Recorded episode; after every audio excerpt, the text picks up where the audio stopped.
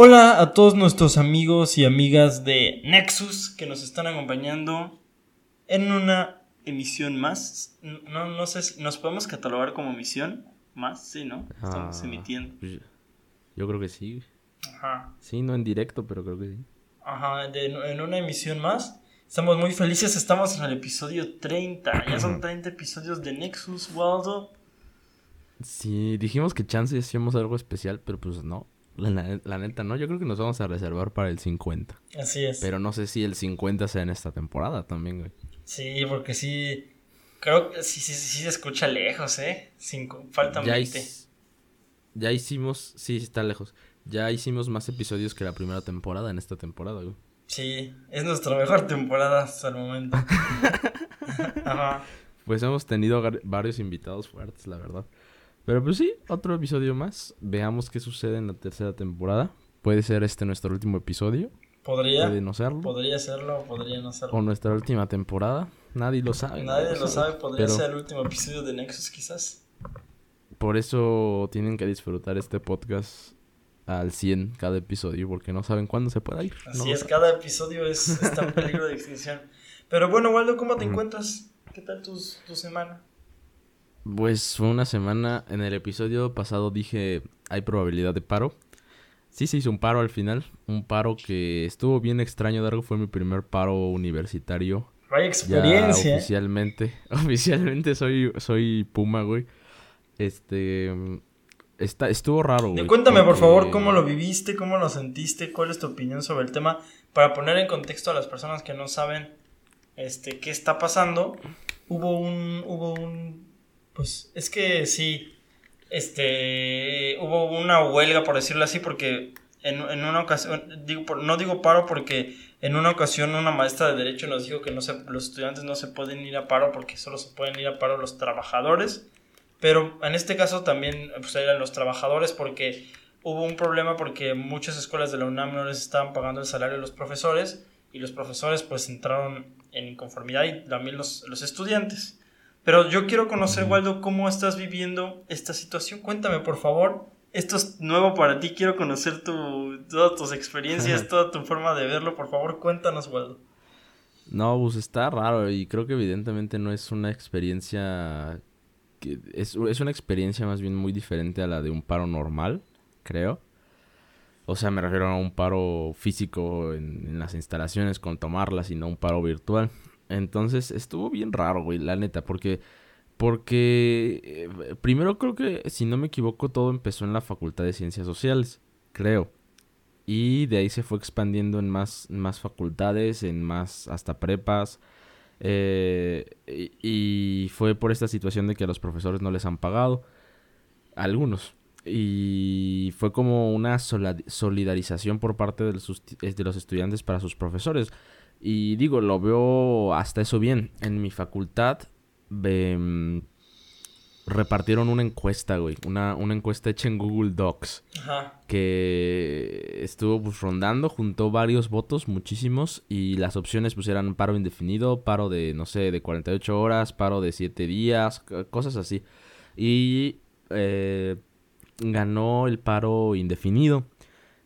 Y empezaron a ver como estos eh, reuniones de estudiantes por, por, por Zoom. Y bueno, no fue Zoom, utilizaron...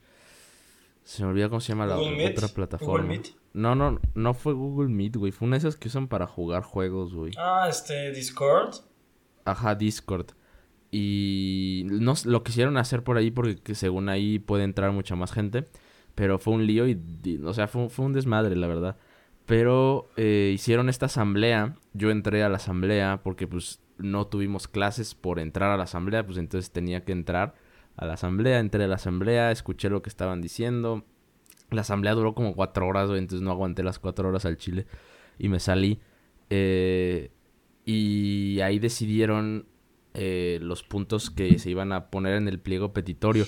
Y en este pliego petitorio, pues iba, se anunciaba que estaban en paro la comunidad estudiantil y eh, que se regresaría hasta que paguen a los, a los profesores. Y además se estaba pidiendo que se que renunciara el, el director de la facultad de Acatlán.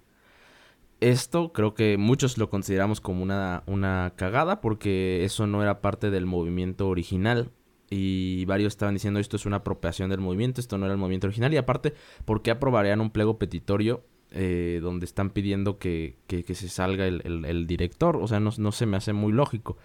Pero el caso es que ese, ese, ese, esa petición para sacar al, al director retrasó mucho el paro. Entonces, a los estudiantes estaban en paro pero no estaba reconocido todavía por la facultad, entonces algunos profes daban clases, otros profes no daban clases, estuvo ahí medio, medio raro y eso fue como, empezó como el martes, miércoles, entonces fueron de martes a, a jueves que, que, hubo como esa incertidumbre.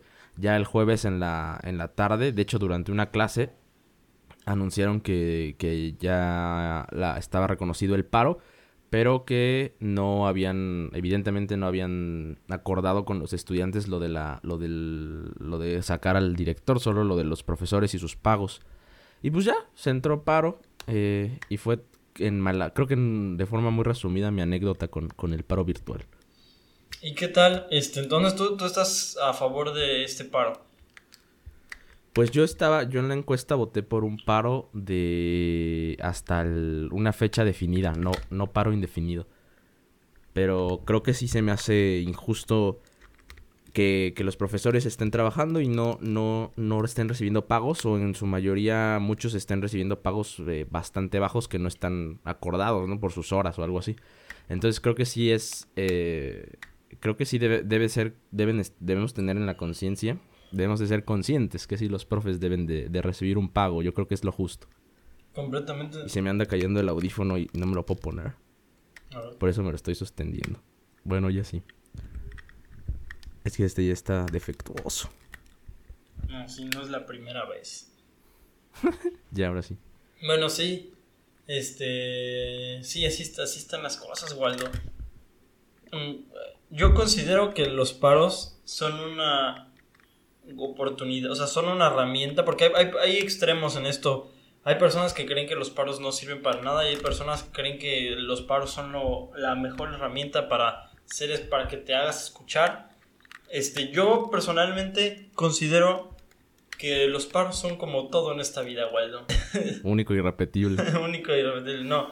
Los, los paros son, este, como todo en esta vida, son buenos, pero con mesura nada en exceso es bueno. Porque incluso, o sea, si, si te vas mucho tiempo a, paro por cualquier cosa, incluso pierde, o sea, tu credibilidad. pierdes credibilidad y ya no tiene el mismo impacto. O sea, por eso es que cuando, por eso es que cuando derecho, la facultad de derecho se va a paro, la facultad de medicina, por eso es que todos dicen, hasta derecho se fue a paro, hasta medicina se fue a paro. Pero ya cuando filosofía se va a paro, pues nadie dice nada, porque si están en paro toda y filosofía creo que no se fue a paro, ¿eh? Creo que fue de las últimas. No sé si sí se fue o, o, de plano se fue de las últimas, pero sí le vi muchos memes de que, wow, Filo no se fue a paro. no, pues no sé. Sí, pero es que justamente porque siempre están en paro los de Filos. Pero sí, yo, yo, yo pienso que no, porque al final estás, te estás este, quitando tiempo de estudio y horas de clase a tus o sea, a ti mismo, ¿no? Entonces, es, o sea, yo pienso que sí es una herramienta, pero debe ser como la última herramienta y así, así están las cosas, Waldo, son con los paros. Sí, también es, es eh, digo, metiéndonos en cada individuo que forma parte del paro y que, por ejemplo, en este caso vota por el paro, es cada cabeza es un mundo, güey. Y la neta hay mucha gente que sí está, eh, eh, pues, muy, muy fiel a la causa de no, los profes no deben de, de, recibir estos malos tratos y que realmente creen en él.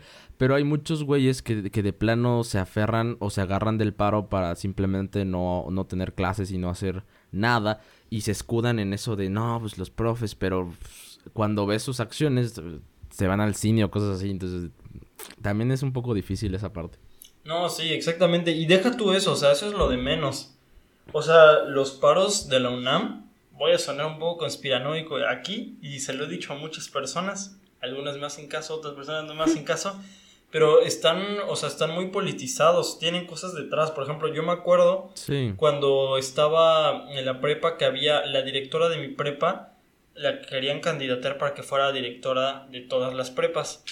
Y entonces cuando estaba este proceso de elección, de repente surgió un caso de una de un profesor que ah, este era era era este que tenía denuncias de, de acoso sexual las, con las, en contra de las alumnas. Y este caso llevaba no sé cuántos años archivado, o sea, obviamente pues es algo que se debe de castigar, pero a lo que, a lo que quiero llegar es que es como las elecciones, como cualquier tipo de elección, que llegan de repente estas cosas que están guardadas y esperando, esperando el momento indicado para, para explotar, o sea, para... Tenían, estaban en una carpeta y en el momento en el que este, las autoridades vieran que, esto podría, le, podrían sacar provecho, sacarlo. Y entonces, o sea, están buscando, están buscando la manera de, de, o sea, es, pura grilla y es puro movimiento político. Y lo mismo el año que fue este, el año que fue, que, que fue la elección del rector, también había un movimiento político que aquí voy a entrar más en, conspiraciones, Waldo, pero si no lo digo aquí, ¿en dónde lo voy a decir, Waldo? Está bien, Este. Hay un movimiento y las personas que, que estén interesadas en este tema lo pueden buscar más. Que se llama este, algo así como en pro de la democratización de la UNAM, que lo que busca es que los estudiantes voten por quién es su rector, para elegir a su rector. Porque el rector es elegido por, una, por un comité de personas que se supone que son muy selectas, muy, muy inteligentes, muy, muy, bueno, no sé si inteligentes, pero muy... Eh, un grupo élite. Un grupo de élite, de personas estudiadas, vaya. Este, donde está, por ejemplo, el rector del Politécnico. Y ahora quieren democratizarlo para que cualquier estudiante pueda votar. Pero lo que hay detrás de eso, Waldo, lo que hay detrás de eso es la influencia de Morena en la UNAM, Waldo. ¿Has escuchado la propuesta de AMLO de de que quiere quitar el examen de admisión de la universidad. ¿La has escuchado? Sí. Bueno, pues eso es lo que está detrás de eso, Waldo. Entonces, cada vez que escuchen ahora, este, todas las personas que me están oyendo el día de hoy, que la democratización de la UNAM y la democratización de la UNAM, eso es lo que está detrás. Eso es lo que está detrás de la democratización de la UNAM, porque lo van a volver a escuchar en algún momento y se van a acordar de mí. Pero bueno. Es, son palabras fuertes, Darwin. Sí, yo lo sé, yo lo sé, pero estoy seguro, no lo digo porque así ha sido. He leído un par de artículos. Definitivamente. Ajá. O sea, igual em, cuando justo cuando se anunció el paro yo estaba en, en, una como cinco de mis de mis de mis alumnos, de mis compañeros, entramos a la clase que nos tocaba en ese momento para decirle al profe, "No, pues el salón está en paro." Y, y justo cuando estábamos haciendo eso, eh, se anunció el paro que ya estaba reconocido. Entonces ese profe dijo, pues la verdad yo entiendo que estén luchando por sus causas, por sus ideales y, estoy perfectamente de acuerdo con que luchen por ellos. Pero si ven el pliego petitorio, la UNAM nunca ha sido democrática y, no es algo que esté en su sangre, no es democrática. Entonces que, que busquen esa democratización es algo complicado y, definitivamente hay cosas atrás, Dargo. De hecho, ese profe me gustaría mucho invitarlo aquí a Nexus porque siento que podría aportar muchas cosas importantes en cuanto a temas históricos. Estaría genial. Pero eh, eh, estudió en la URSS. Entonces es... Eh, está, la neta es un gran profe. Y, sabe muchas cosas, evidentemente, de historia que, que, que no están, vaya, tan, tan visibles para la gente común y corriente. Estaría, estaría muy chido algún día invitarlo. Pero bueno, sí, finalmente ya llevamos 15 minutos hablando de la UNAM, güey. Sí nos dio muchas views en, en, TikTok la otra vez, pero no sé si esto vaya a dar views en TikTok. Sí, no, hay que, hay que parar por este momento, pero si, si, si en TikTok tiene un buen, tiene un buen pegue este tema, yo lo voy a seguir abordando, ¿eh? Porque tengo muchos trapitos al sol que puedo sacar en algún momento. Es, eso que dijiste de AMLO Dargo va a ser un clip. No, sí, es que yo estoy seguro. Yo estoy seguro, yo estoy seguro. Pero bueno, ya no quiero ese clip, más. En ese clip puede caer mucho odio o mucho amor, Dargo. Lo sé, lo sé, pero es que yo estoy seguro. yo estoy seguro de que así es, Juan. Y tengo más pruebas, pero no quiero meterlas ahora porque si no todo el episodio se trataría de eso. Pues vamos a hacer luego un episodio ya con... Porque este tema no lo teníamos preparado y ya se llevó más de lo que, de lo que creíamos. Entonces creo que tal vez en otros eh, próximos episodios podamos profundizar en eso.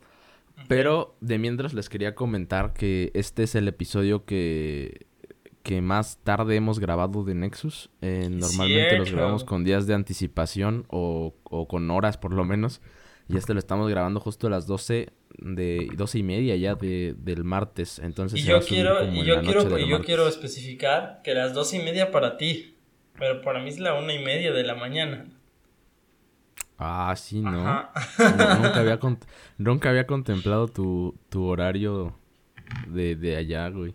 Porque la gente que no sabe, Dargo está en, ya lleva a Dargo viviendo en, en, qué? ¿En Quintana Roo? Ajá, en Quintana ¿Campeche? En Quintana Roo. En península. Ajá. Este, este, mucho tiempo, mucho tiempo. Entonces, pues Dargo, sí, sí, entonces pues Dargo tiene otra zona horaria. Y está perro, ¿no? Porque pues todo tu, tu, tu horario de la escuela está por el otro por el otro horario. Sí, no manches, me tocó tomar clases hasta la, una, en una ocasión a las 11 de la noche porque acababa la clase. Ah, con razón siempre, con razón, güey, sí. Bueno, Dargo, este, tengo eh, tres temas que pueden ser muy rápidos. Tres temas, yo, yo tengo uno, quiero decir uno y luego ya te suelto la batuta. En estos 30 episodios de Nexus, que esperemos que sean más, ¿Qué ha aprendido Waldo? ¿Qué ha aprendido? Así es. ¿Qué, ¿Qué, has aprendido de estos 30 episodios? O sea, no necesariamente de información que hemos hablado, o sea, igual puede ser así, pero sino qué has aprendido de esta, de esta actividad, de, esta, de este ejercicio, por llamarlo así. Ay, güey. Pues bastante, la neta bastante. Primero, eh, aprendí a, pues, a editar el audio eh, que, creo que es algo fabuloso y, y, digo, todavía no veo a profundidad esto de la edición porque es en semestres más avanzados, pero creo que tengo ya una base sólida para, para, sobre todo en el video, ¿no? Pero eso ya tiene más tiempo, pero me gustó mucho aprender a editar el audio. Y digo, falta mucho, no domino la edición del audio, pero creo que es bonita, eh, me gustó y, y, por lo menos tener las bases me, me, me es eh, suficiente por el momento. Eh, no sé, de micrófonos también me di una, una aprendidita. En cuanto a en cuanto a mi mejora hablando, creo que también creo que también hay ciertas cosas positivas. De ti también he aprendido un chingo, güey. Eh, de los invitados he aprendido mucho, güey. Nuestra relación creo que se fortaleció. Digo, somos, tenemos un vínculo muy fuerte, pero antes de este podcast no hablábamos tan seguido como lo hacemos ahora, güey. O sea, y siempre, siempre, o sea, nunca fue como que nos distanciemos y de repente ya no, ya no hablemos como antes. Pero no, yo no soy alguien que, que habla mucho por WhatsApp. Y, no sé tú, pero pues al menos eso me, me impedía como que hablar de todos los días o cada semana. Y ahora estamos en un contacto casi obligatorio, pero que se disfruta, güey. Ajá. Y de los invitados, Güey, Rojo fue, fue un sueño, güey. De, de Raúl aprendí mucho de cosas que, que, que desconocía y, y, que me han servido ahorita como para verme así mamón en algunos casos respecto a la criminología y todas esas cosas. desde... ¿De quién más? De César. Digo, son experiencias que siempre son, son enriquecedoras de, de Salim. Eh, fue una de las de los episodios más complicados que hemos grabado, pero creo que igual nos dejó una gran enseñanza Salim, sobre todo a mí. Eh, creo que he aprendido muchas cosas, güey, y estoy agradecido con el podcast. ¿Y tú? Sí, eh, sí. Sin duda nos ha sacado de nuestra zona de confort, ¿no? Yo creo que eso sí podemos. Eso sí podemos afirmar ambos. Sí, yo igual he aprendido mucho o sea, yo, yo, yo no, no, no, no, tengo tan desarrollada la habilidad de hablar frente a, una, frente a una cámara o frente a un micrófono. No considero que ya sea un profesional o no considero que lo haga incluso como debería, pero al menos pienso que es mejor de mi, mi capacidad de hacerlo, creo que es mejor de como empecé.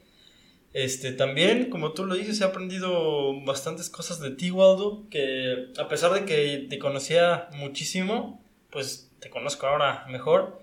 Y de, de, los invitados, este, yo digo que es, es, yo creo que eso, ha sido lo más interesante del podcast, porque cada, en esta última jornada que tuvimos específicamente de grabar a tres, con tres invitados cada día, este, fue, fue como algo muy, como muy absorbente, pero absorbente tanto de energía, o sea, de que nos, nos estamos, estábamos cansados, pero también absorbente de que absorbimos cosas de los invitados, o sea, pudimos aprender algunas cosas. Y es, y es muy chistoso porque con cada invitado con el que podemos platicar, tienes que cambiarte la mentalidad y sacar lo, lo poquito que, tiene, que sabes de, de música o lo poquito que sabes de fútbol o lo poquito que sabes de criminología para al menos hacer algunas preguntas que, no, que, que tengan sentido para los invitados. Y yo pienso que eso es algo que he aprendido. O sea, yo no tenía idea de cómo, este, o sea, todos los invitados manejan que es una entrevista, nosotros decimos más que es una charla, pero lo que quiero llegar es que no, yo no tenía idea de cómo hablar de esa manera con alguien, una figura pública que yo no conocía. Y no digo que ya lo sepa hacer, pero al menos es algo que ya he hecho y he estado muy divertido. Sí, y sabes que algo que me acuerdo mucho, güey, fue, ¿te acuerdas cuando fuimos a comer a Chilis, güey? Ajá. sí, ¿no? A Chilis. Sí. Me en México, me preguntaste algo de, de las materias y te dije que estaba llevando eh, historia de México y economía, algo así se llamaba esa materia. Este, y, y, me dijiste, ¿para qué? ¿Para qué eso que tiene que ver con comunicación? Y te dije, la verdad es que supongo que solo es cultura general. Y eh, ahorita estoy llevando ya clases de periodismo. Y en una de las lecturas que nos dejaron pues, leer, eh, dice, el periodista debe saber de todo. De economía, de historia, de deportes, de todo precisamente porque luego se va a dedicar a investigaciones y tiene que por lo menos saber las bases de esto. Y esto lo relaciono muy cabrón con esto de las entrevistas, porque es, es, es la verdad, güey. No, no conocíamos a todos los, los, entrevistados, o por lo menos no a la perfección para... Creo que al único que conocía a la perfección era Rojo. Fuera de ellos, eh, creo que sí hay que tener un poco de... Pues nutrirnos de, de, de cada asignatura para poder eh, preguntarles y también para mostrar cierto respeto de que pues, sabemos cosas de ellos, de que no están viniendo aquí a, perder el tiempo y, y, nutrir más la conversación y nutrir también a, la información o, el conocimiento que queremos darle a los escuchas. Sí, exactamente, porque, o sea, en algunos momentos hemos, hemos tratado como más de, de hablar con ellos, o sea, de que sea una plática un poco más, más de intercambio e, eso últimamente, pero la mayoría de las veces son como más, este, como en una entrevista, como más preguntar. Y como tú lo decías, o sea, tienes, tenemos que demostrarles que sabemos algo de ellos porque a lo mejor una pregunta que para mí y para la mayoría del público es algo interesante y que no sabían, para esa persona es algo muy obvio. Por ejemplo, este, si, si le hubiéramos preguntado a David Patiño, por ejemplo, que él es un director técnico, ¿a qué equipos has dirigido? Él seguramente hasta se sentiría ofendido de que no sepamos que lo invitamos y no sepamos a qué equipo se ha dirigido, cuando pues es una pregunta muy genuina para nosotros y para el público que está que está este que está escuchándolo y por eso es complicado, o sea, por eso tienes que tener información al menos para poder preguntar, o sea, incluso para preguntar tienes que tener alguna información básica. Y sí, bueno, eh, es cierto, eh, otra de las cosas que aprendí es que en efecto un, un periodista, un comunicólogo debe de saber de todo porque si no, no puedes ni siquiera preguntar, Waldo. Sí. Y también hay que aprender a jerarquizar, ¿no? Porque, por ejemplo, eso de, eso de los temas de, de a qué equipo dirigiste, pues digo, eso lo podemos decir nosotros y lo dijimos nosotros, porque no es algo así como que, que, que, que, necesitemos que él lo diga. O sea, creo que podamos sacarle experiencias mucho más interesantes a David que, que, de, que de a qué equipos a qué equipos dirigió. Y no sé por qué me da la espina de que David nos escucha. Así que un saludo, David. Un, un, un, gran agrado. Sí. Un gran agrado, güey. O sea, fue, fue increíble poder tenerte aquí en el podcast. Perdón por lo que acabo de decir. Me puse nervioso por tu presencia si es que estás aquí. sí, sí, sí. Un abrazo. Pero sí. Pero sí, un gran episodio. Igual, si quieren ir a escuchar el de David, fue un gran, gran, gran episodio. Pero bueno, Dargo dejando esto, ya eh, al inicio estábamos sufriendo por falta de temas y ahorita ya llevamos 24 minutos con, con dos temas nada más. Aprovechando que estamos hablando de nuestra zona de confort y eso, eh, quería tocar un tema que a los dos está dentro de nuestra sangre. Sí, sí, sí, que los dos tenemos dentro de, de la sangre y de nuestro pasado, que es YouTube. Y ya hemos tocado YouTube con el. Este. Con Ben Membrillo. Un saludo a Ben Membrillo que ya está cerca de llegar a los 400 suscriptores, ¿eh? Ahí está va. cabrón, está cabrón. Ahí va nuestro Ben. Este. bueno, tocamos temas breves con él, pero ahora quiero profundizar más, un poquito más en YouTube.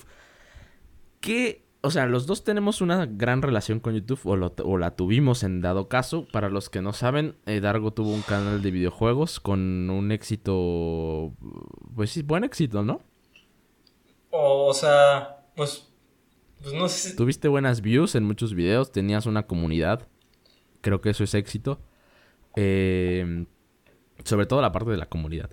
Y después de que te aburriste de los videojuegos, te abriste otro de fútbol y, y aunque ese tuvo una corta vida, tuvo, o sea, si nos referimos a, las visitas, tuvo muchísimas más que el otro. Y pues yo le soy fiel todavía a WWE Notice. Sí, increíble. O sea, tenemos, tenemos, sí, tenemos experiencia con que en WWE Notice creo que va a cumplir ocho años o algo así, güey. No manches, ¿en qué momento, güey? no sé, pero sí, güey. El caso es que quiero quiero decir que ya tenemos tenemos experiencia en la plataforma y que le hemos echado ganas a la plataforma y, y que no nos hemos deslindado de ella todavía en su totalidad. Pero para ti, Dargo, ¿cuál es la magia de YouTube o cuál fue su magia en el 2014-2013 en su apogeo? Yo creo que su magia y de las redes sociales en general es que tú puedes subir tu contenido sobre lo que tú quieras, sobre lo que te guste y sobre lo que te interese hacer. Y lo haces tú mismo y se lo enseñas a los demás y no necesitas de nadie más. Tú puedes ser tu propio jefe y tú puedes hacer lo que tú quieras. O sea, es algo muy individual, muy privado que tú puedes manejarlo como tú quieras. Y, o sea, antes para llegar a millones de personas necesitabas a fuerzas estar en una televisora o en, un, en una radio o en un periódico y ahora ya no se necesita eso. Yo pienso que eso es la magia de YouTube este, y de otras redes sociales, Waldo. ¿Tú cómo lo ves? Yo igual creo que es parte fundamental poder hacer las cosas tú, sin ayuda de, nadie más. Y por eso a mí me causa conflicto estos canales que son gigantes, pero que no es de nada más un güey. Son varios e incluso empresas, o sea, como Badaboom. Eh, que quién sabe qué fue de Badaboom ya. Pero pero creo que la magia de, YouTube es precisamente hacer todo tú. O sea, tú hacer el guion, tú hacer la investigación, tú hacer este. Y la edición, la narración, entre otras cosas, ¿no? Y aquí va otra cosa. Mucha gente eh, que no vivió posiblemente el auge de YouTube y que e, es de otros tiempos o que pueden ser profesionales del caso de la televisión, menosprecian a YouTube Así que, ¿por qué crees que se da este desprestigio a, los youtubers? Ah, justamente hace un par de semanas estaba, estaba viendo una, nota de... es que la, verdad, yo no suelo hacer esto, pero de vez en cuando sí me gusta ver algunos chismes, o sea, en mis tiempos libres. Y entonces estaba viendo que había una youtuber que la habían acusado de, de creo que de tener pornografía infantil, algo así. Y entonces, ajá, y vi que salió una nota en, creo que Ventaneando o, Venga la Alegría, alguno de esos canales de la televisión mexicana, este, y entonces me, le puse, le puse, le, di clic al video para saber sobre, sobre esa noticia, y entonces hablaron sobre la noticia, pero después de eso, a lo que quiero llegar, es que hubo un, eh, una, se notó una frustración y un resentimiento muy fuerte, pero muy fuerte, muy notorio por parte de los conductores hacia, hacia las personas que, hacen, que crean contenido en, YouTube. Y una de las cosas que argumentaban es que se robaban las notas que habían hecho periodistas profesionales o cosas así. Y, sea, eso, o sea, sí es algo que puedo entender porque empresas como Televisa o TV Azteca sí tienen un equipo detrás de profesionales para crear el contenido que ellos tienen y a veces, bueno, y en muchas ocasiones, un video, un canal de YouTube que es hecho por una persona y si acaso una, persona más que él contrata para, para que le edite los videos o algo así, tienen muchas más reproducciones. Entonces sí entiendo ese resentimiento, pero o sea, yo creo que esas personas también deben de, entender que no, no, es la culpa de esas personas que a la gente no le interese ya tanto lo que ellos están haciendo y que no se hayan podido adaptar a las nuevas tecnologías. Yo pienso que en eso está el resentimiento, porque, o sea, sí es cierto que no muchos youtubers son periodistas y que, y que no, no tienen la o sea, no son profesionales para poder sacar una nota, o sea, o sea, hay muchos youtubers, de hecho, ¿sabes qué? Ah, es, algo que, había pensado en, en, tocar en otros temas, en otros, este, en otros episodios, hay una infinidad, pero infinidad de señores de, de más o menos 30, 40 años en YouTube que se creen Joaquín López Dóriga, pero una infinidad, una infinidad, pero no te imaginas cuántos hay. Y todos, todos, todos, todos, la, la gran mayoría son este, fieles seguidores de, de, nuestro, de nuestro actual presidente y tienen miniaturas así súper amarillistas y súper, súper para llamar la atención. Y, o sea, entiendo que eso sí pueda molestar porque en serio que se creen, se creen periodistas y dan, la, dan su opinión sobre temas. Ya me estoy saliendo un poco del tema, pero es que quería hablar de esto en serio. y dan su opinión sobre temas que, o sea, que en, un, en, una, en una televisora, o sea, también me equivocaría si, si, si yo dijera que los reporteros de Televisa o de TV Azteca son completamente objetivos, porque en muchas ocasiones sí dan su punto de vista, pero es que estas personas de las que estoy hablando, o sea, literalmente dan una pequeña noticia y se la pasan media hora comentándola y dando su opinión. Y nada más, quería decir eso, nada más. Y tienen, o sea, pero esos tienen, tienen views o son señores que suben sus videos y tienen cinco visitas. No, o sea, son, hay, te puedo enumerar dos, dos que yo tengo muy identificados. Uno se llama El Chapucero, otro se llama, se llama Campechaneando, pero te aseguro que hay más. Y tienen la típica, la típica miniatura de, de, del circulito. Así como el pulso. Del circulito, hace cuenta como el pulso, pero pero no, pero sin gracia.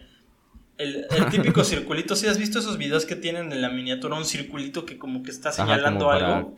Sí, sí, sí, sí, para el clickbait. Ándale, tienen así, todos así. Ajá.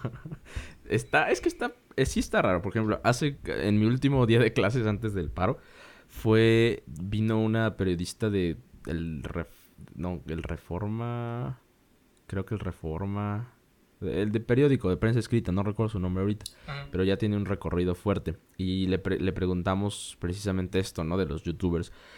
Y ella dijo lo que acabas de decir ahorita, dijo, es que no, no puede ser que gente que está tratando de informar eh, se pase por el arco del triunfo, eh, el, la objetividad, entendiendo que, que, tratando de, o sea, no de ser totalmente objetivo, sino lo más posible. Lo más posible, exacto. Ajá.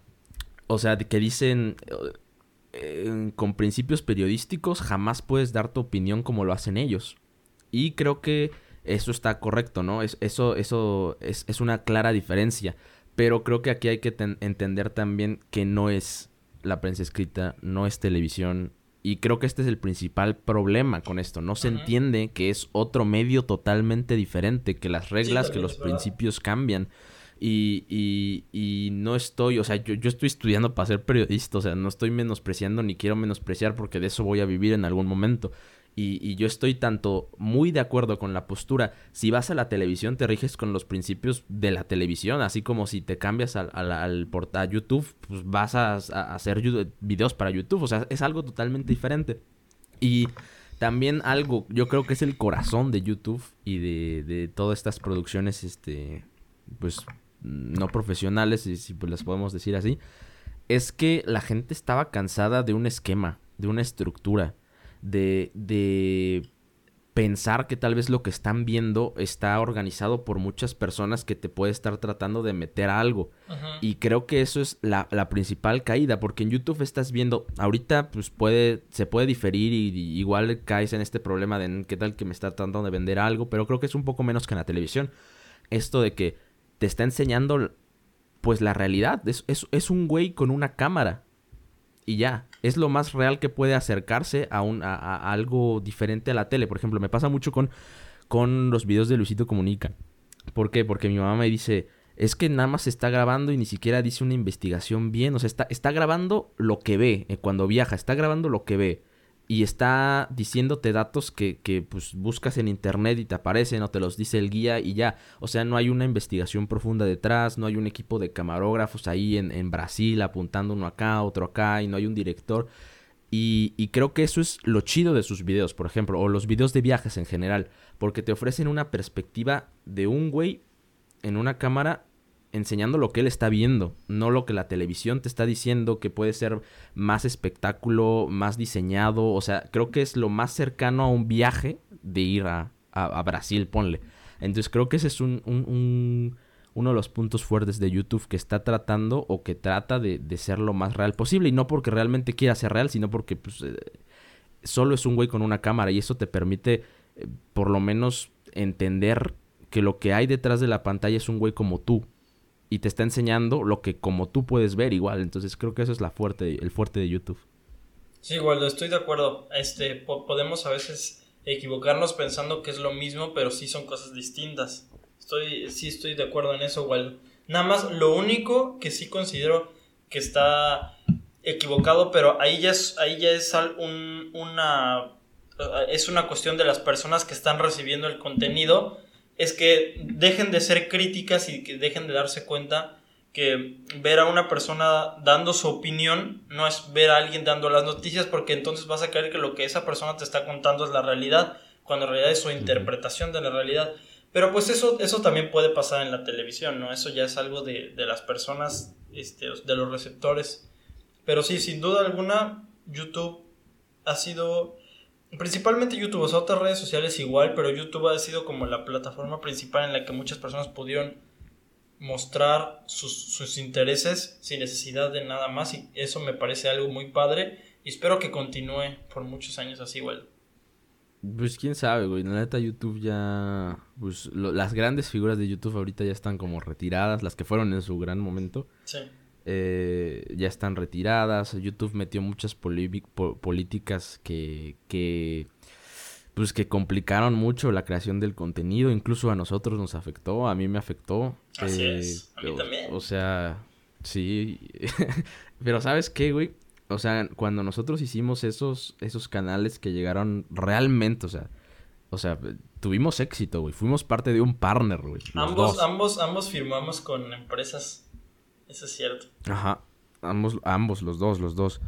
Y a ti hasta te hacían banners y, imágenes y, o sea, tenías un chingo de privilegios. A mí igual me, llegaron a, de, pagar.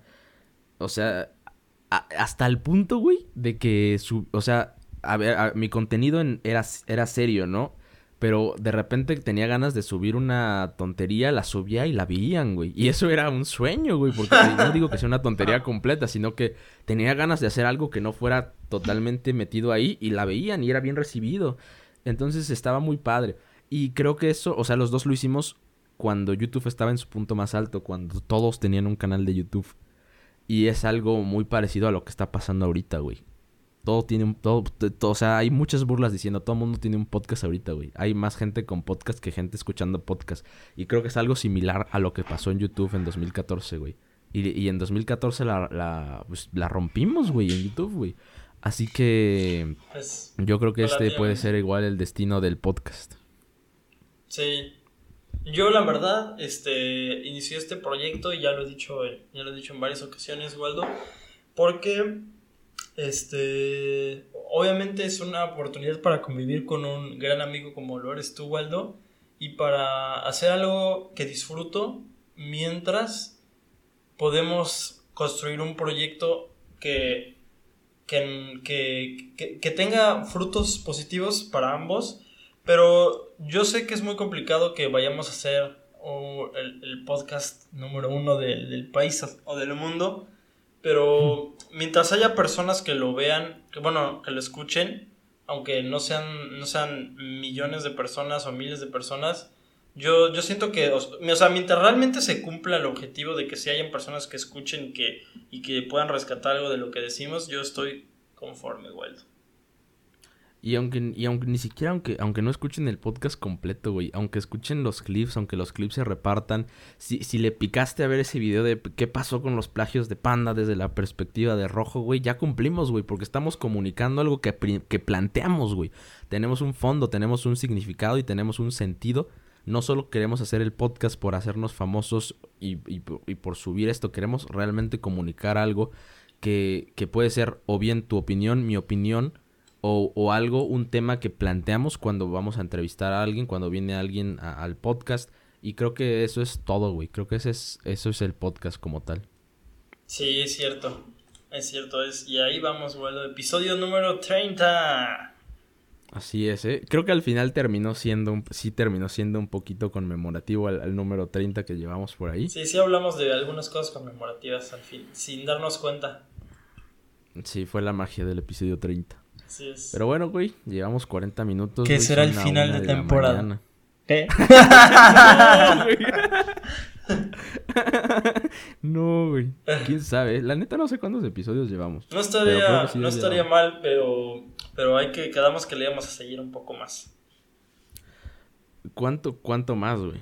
No lo sé, o sea, la verdad yo sí ya necesito un descanso y más tú, güey, que tú eres el que se encarga de, de toda la chamba dura. 26, 27, 28. Es que creo que sí llegamos al 50 como hasta junio. Algo así. Sí, ¿eh? Yo creo que sí.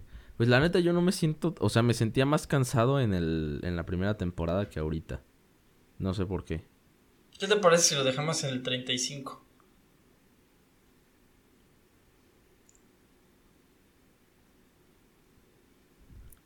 ¿Qué? Mm. estaba contando los episodios, güey. Este va a ser el número 15, güey, o sea, no llevamos más, güey. Este va a ser el número 15, que fue lo que subimos la, la temporada Ah, o pasada. sea, vamos igual. En- Vamos igual, si hacemos al 35, pues ya haríamos más. O hacemos 40. ¿Cómo ves? Mm, No sé. No Es sé, está 40 feo. hasta qué mes. Es que 40 es un gran número, güey. También 30, digo, la 35, güey. O sea, ok, vamos a hacerlo al 40, güey. Ok, va. Nos da pie a, a traer a algunos cuantos más invitados, güey. Sí. Y a algunos capítulos solitarios, así que está bien. Porque sí, yo, yo, este, sí, sí, sí quiero que continúe, continúe más, más, más los episodios, pero también es necesario un pequeño descanso para ser más fuertes. Sí, finalmente. Chance, güey, hasta, hasta coincide con las vacaciones de, de verano, güey. Bueno, no sé. O sea, son neta. 10 semanas, son 10 semanas, son como dos meses. No, no. Vamos a acabar como por mayo, como por 15 de junio, una cosa así. Pues casi, casi. Pero yo creo que cuando sean vacaciones de verano y esas cosas es cuando más le debemos de meter, porque ahí la gente pues no tiene ocupaciones, güey. Entonces hay que hacer... El ocio nace. Entonces hay que parar antes para, para hasta volver en vacaciones. Pues yo digo que al 40 está bien, volvemos en vacaciones. Ok, está bien. O al... Sí, al 40, güey, ya. Pero ustedes se escuchen, no sé, aunque sean vacaciones o no sean vacaciones, ustedes tienen que seguir escuchándolos. Sí, sí, sí, sí, por favor. Pero bueno, creo que es todo, Dargo. La una de la mañana, las dos para el Dargo. Este, mm, espero que les haya gustado, espero que se hayan entretenido. Creo que fue una plática bastante amena, fue liberadora, fue hasta un poco sentimental, diría yo. Y pues nada, nos vemos el próximo martes con un episodio más de esta tercera temporada. ¿Dargo algo más? ¿Con qué canción quieres acabar el episodio? Mm, No sé, no se me ocurre ninguna. No se me ocurre ninguna, pero antes de decidir la canción, les recuerdo que síganos en, en Instagram y en, en Facebook y en Twitter, en, en- ¿cómo se llama? TikTok. en TikTok. Que yo creo que esta semana ya voy a subir más TikToks ahí. Ahí van los sí, TikToks, ya- ¿eh? ahí van. estuvo inactivo el TikTok un rato, entonces ahí se va a volver a activar el TikTok. Lo que sí nomás no pegas, bueno, mejor eso ya lo platicamos en privado, güey, ¿no? Pero muchas gracias por acompañarnos el día de hoy. Como estuvimos... Hoy hab- hablemos bien de ti, YouTube, así que por favor. Ajá, sí, YouTube, por favor. Bueno, este, este, ¿cómo se llama? Muchas gracias por acompañarnos el día de hoy. Como estuvimos hablando de la UNAM, ¿qué te parece si acabamos con el mambo universitario? Pero ya acabamos con Oh, ese, güey. ¿Ya acabamos en una ocasión? Sí, güey. No, nos están La acabando otra las vez. canciones. La otra vez que hablamos de la UNAM, güey. Pero, ¿qué te parece, güey? Acaba de salir esta canción, güey. Una gran canción, yo creo. ¿Qué te parece si acabamos con El fin del mundo de Serbia? Ok, como tú quieras. Están escuchando de Sí, fondo porque- el fin del mundo de Serbia.